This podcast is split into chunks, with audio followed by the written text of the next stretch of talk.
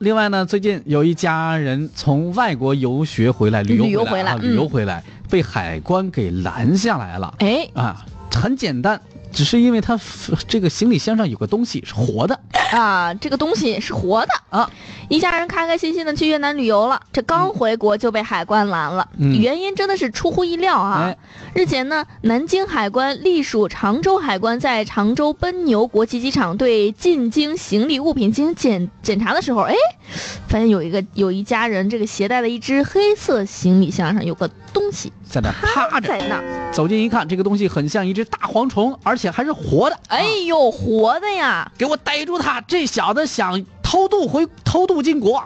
哎呀，这工作人员当即上前把他给抓住了。经过初步的鉴定，应该是棉蝗。哎，就是一种蝗虫。对，随即呢，海关对这一只棉蝗进行了截留处置，并且送往了植物检疫实验室做进一步的鉴定。嗯，这也是常州海关首次从旅检渠道截获活体昆虫，这可真不是故意带他回来的，他真的是偷渡过来的。真的是偷渡过来的。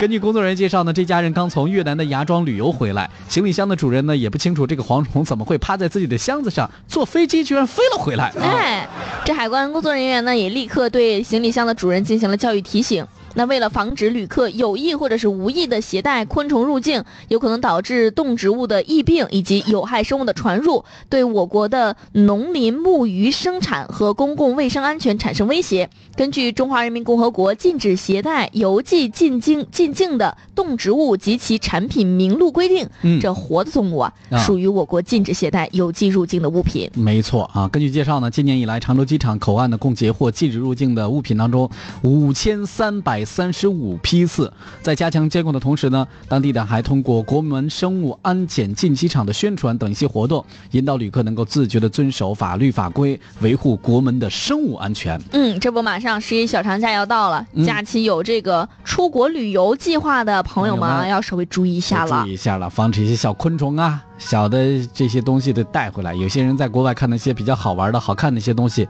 想要带回来，包括一些植物，都是不哎允许、对不允许的带回来的。嗯希望各位还是多多引起注意吧。